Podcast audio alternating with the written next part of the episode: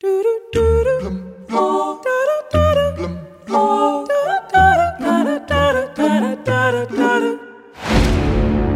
love this city, and I see it going to hell. Citizens of Gotham, we will not, we cannot let these killers and these robbers and these rapists and these thugs win. Not on my watch. De acordo com os cânones da DC Comics, a cidade de Gotham City, onde vive Batman, fica no estado de Nova Jersey, nos Estados Unidos da América.